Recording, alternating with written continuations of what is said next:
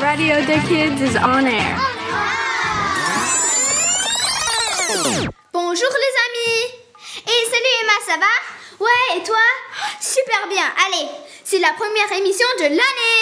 Une nouvelle année, des nouveaux copains à la radio. Des nouveaux amis, ça ramène des nouveaux projets. Et vous, chers auditeurs et auditrices, vous connaissez les mangas? C'est triste si vous ne les connaissez pas, mais Radio The Kids va en parler. Yes on vous ramène des interviews exclusives. Bien sûr, il y a des chansons, mais ça, c'est une surprise.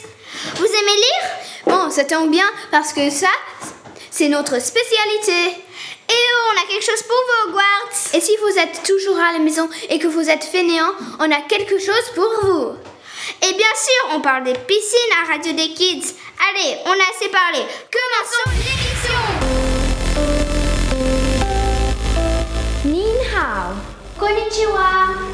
Hey. Buongiorno. Привет. Hola.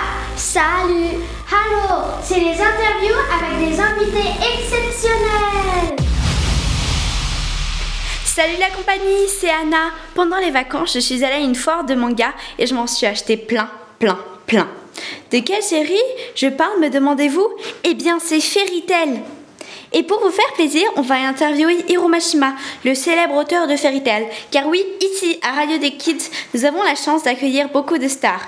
Et le voilà justement qui arrive. Bonjour Hiro Mashima, comment allez-vous? Merci d'avoir fait ce voyage du Japon pour répondre à mes questions. Bonjour et merci de m'avoir invité à votre école car je suis assez excitée d'être à la radio. Génial Alors passons à notre première question. Quel est votre personnage préféré à dessiner? J'aime bien tous les dessiner mais je préfère Kemen, Natsu et Lucy. À quel âge avez-vous commencé à dessiner? En fait, je lisais beaucoup de mangas quand j'étais petit et j'essayais de les copier. Y a-t-il une version animée de Fairy Tail? Oui, effectivement, il y a une version animée de Fairy Tail qui est différente et plus longue. Que- Quel studio d'animation utilisez-vous? J'utilise Pixar pour imprimer et pour créer les animations. Combien de temps ça vous tend pour dessiner un livre? Ça prend environ deux mois ou plus. Merci, de- Merci encore d'être venu à Radio Ki- des Kids et au revoir. En tout cas, j'espère que vous avez aimé et que vous avez appris à la- beaucoup de choses. À la prochaine Tu as des passions Tu pratiques un sport Tu fais de l'art Ou tu connais des histoires Alors écoutez la team Radio des Kids Why are Slytherins misunderstood? Today, Sophia and me, Gala, will tell you about Harry Potter, Hogwarts, and most importantly, Slytherin. People think that Slytherins are evil. But why? Because most Death Eaters and Voldemort, their leader, are in Slytherin. Which gives them a bad reputation, right? Right. And also, when he first meet Hagrid, he tells Harry that there wasn't an evil witch or wizard who wasn't in Slytherin. And obviously, that was wrong. Quirrell, who lets him live on the back of his head, gave him life, was a Ravenclaw. And Peter Pettigrew, who later on resurrected him, was a Gryffindor. Notice a pattern? Yeah, no evil Hufflepuffs, but why? I thought they were just useless. Nope, they're actually kind and hardworking people. Huh? So if you ever meet somebody who's telling you that Slytherins are evil, punch them. Uh, that wasn't what I was gonna say. I was gonna say prove them wrong, but that fits it well. Tout de suite, une interview. Une interview? Une interview exclusive Bonjour, comment tu t'appelles? Je m'appelle Thomas. Où t'es parti ces, ces vacances? Je suis allée en France et en Équateur. Qu'as-tu fait en France? Je suis allée voir le parrain de ma sœur. Que ça? Non, je suis aussi allée à la plage. L'eau était chaude et j'ai joué avec le sable. Et en Équateur, qu'as-tu fait? Bah, j'ai pris deux avions parce que c'est très loin. Et je suis allée en Équateur parce que ma grand-mère habite là-bas et mes deux petits cousins. Puisqu'il fait très chaud en Équateur, je me suis baignée dans la piscine de ma grand-mère avec ma soeur et mes deux petits cousins. As-tu aimé tes vacances? Oui, j'aimerais y retourner. Let's start the party.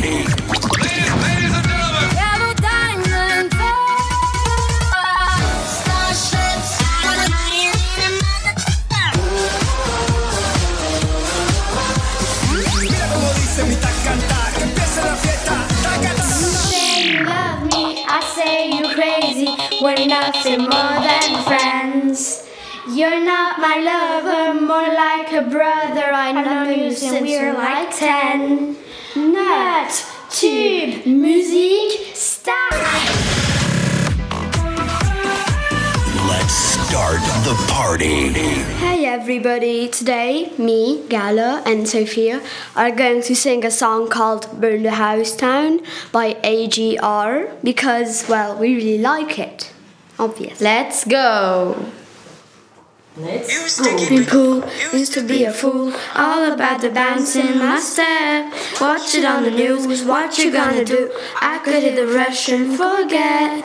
Used to keep it cool.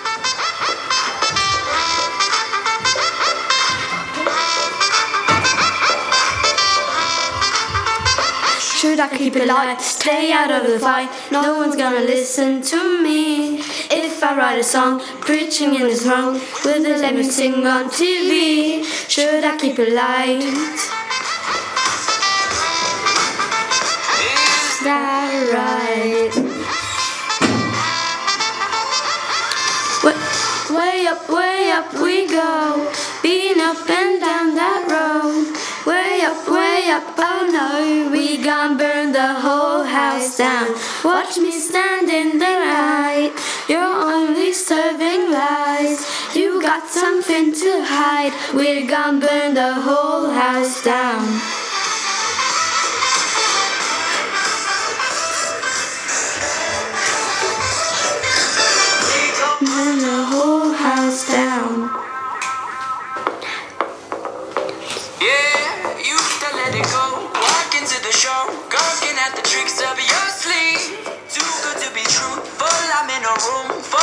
Entertainers and thieves. Used to let it go.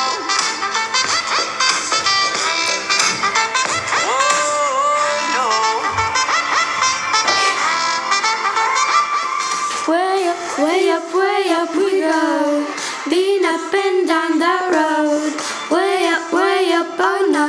We gon' burn the whole house down. Watch me stand in the light. You're only serving lies. You got something to hide. We gon' burn the whole house down. And that was Burn the Whole House Down by AGR. Thanks for listening. Bye. Tu as des passions? Tu aimes chanter Raconter des histoires? Ou tout simplement, tu veux t'amuser, alors prends la parole sur Radio Deki. Oh, I miss this radio. Oh, yes. Hi. I'm Emma. Today I'm telling you about books I recommend. I've read a few b- books during the summer holidays and before. Actually, quite a lot before. These books are mainly for people around my age, but I will add a few that my sister, age 7, likes and some for toddlers. My age is The Railway Children. Do not forget to read The Return of the Railway Children, the original by Ian Nesbit and the other by Luke Wensler.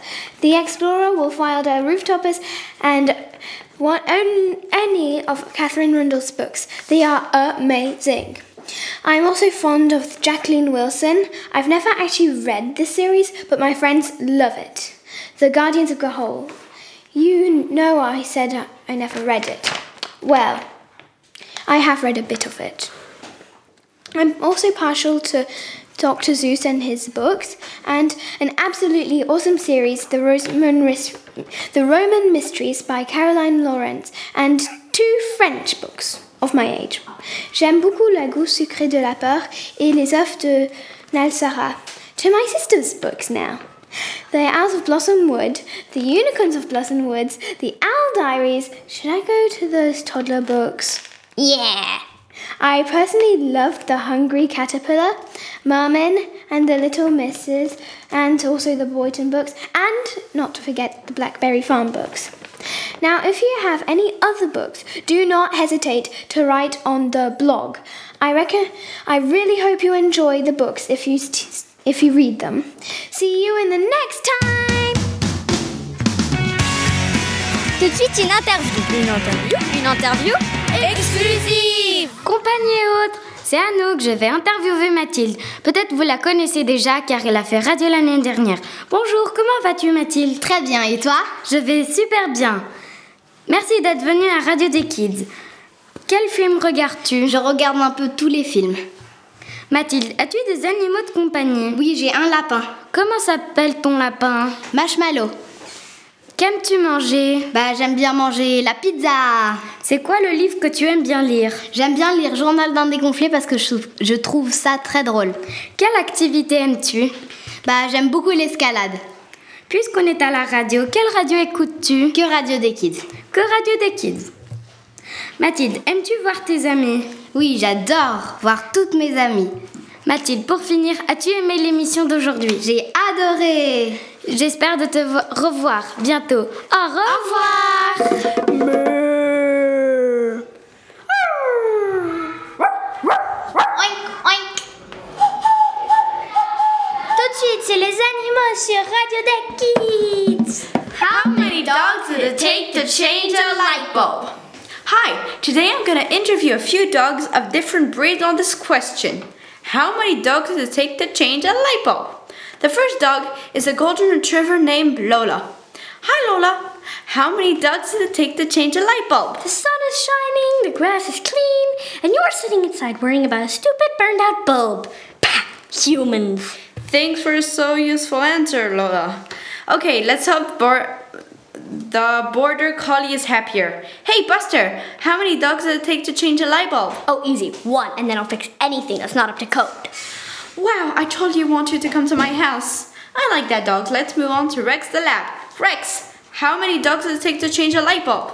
Ooh, me? Can I? Can I? Huh? Huh? Huh? Can I please? Please? Ooh, squirrel, bye. Uh, distracted dog. For now, Daniel the pinscher. Hi, Daniel. How many takes to change a... Make me. Yikes, I don't like that dog. For now, William. Or an actually really nice dog, a bulldog. William, how many dogs does it take to change a light bulb? Why would I care? I can still play with my toys in the dark. Now, Max the German Shepherd. Max, how many dogs does it take to change a light bulb? I'll do it. Just one more patrol to check that I haven't left anyone behind. Then let me check to see that no one has tried to take advantage of It's the just a situation. Then... It's just a bulb. Shush! The might hear you. Sigh. Oh my, that's ver- a very over overprotective dog. But Rocky the Jack Russell Terry puppy won't be. Hi Rocky, how many dogs does it take to change a light bulb? Hi! Oh, hmm, you know what? I'll just pop it in while I'm bouncing off the walls and furniture. Oh, er, we didn't need to do that though. Now Doris, an old English Shepherd. Doris, how many dogs does it take to change a light bulb? What? Light bulb? You know I can't see a light bulb. Sorry, I forgot. Good. Who's next now? Oh, yes, Millie, the dachshund. Millie, how many dogs does it take to change a light bulb? What? Huh? What? Light bulb? I can't reach a light bulb. Now, Wendy. Now to Wendy, an Australian, an Australian Shepherd. Hi, Wendy. How many dogs does it take to change a light bulb? Well, first I'll take all the light bulbs and put them into little circles. Well, wait. Well, that's it. Wait, no. We got an, ex- an unexpected guest. The cat. Hi, what's your name? Apple, but that does not matter. You see, dogs do not change light bulbs. Humans change light bulbs. So, you see, the question is when can I get light, warmth, dinner, and preferably a massage? Apple, you're right. This was useless, but only Buster actually answered. So I'm gonna change that seal bulb. Bye! Sur Radio des Kids, on vous parle de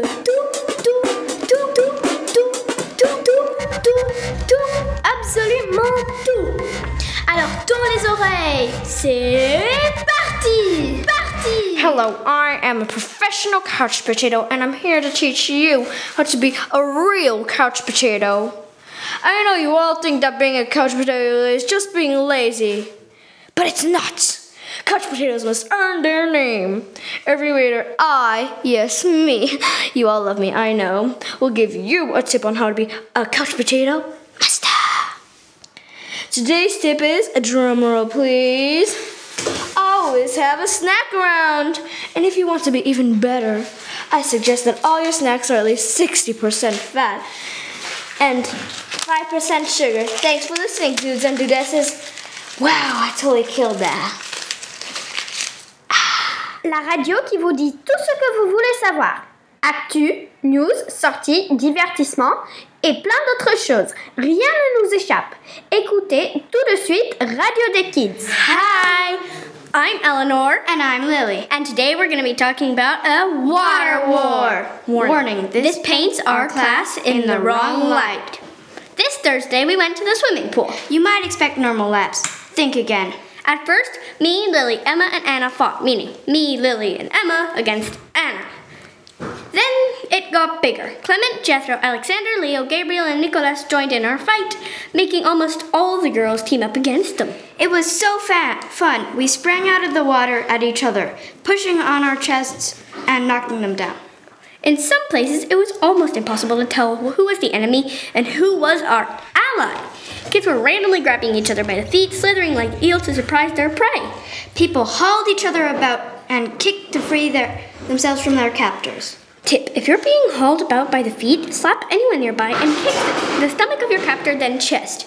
They will immediately let you go and give you time to flee The coward option. or fight back. Choose this. Now you might be wondering who won. Well, here you go. No one. Our teachers, Nicholas and Theo, broke it up and told us to race through our comrades' legs. Well, I guess the eeling, I know that's not a real word, before came in handy. We hope this story we hope this story will help you if you ever get in a water war. Bye! Radio des Kids rend l'antenne. Pas d'inquiétude, on se retrouve très vite pour une nouvelle émission.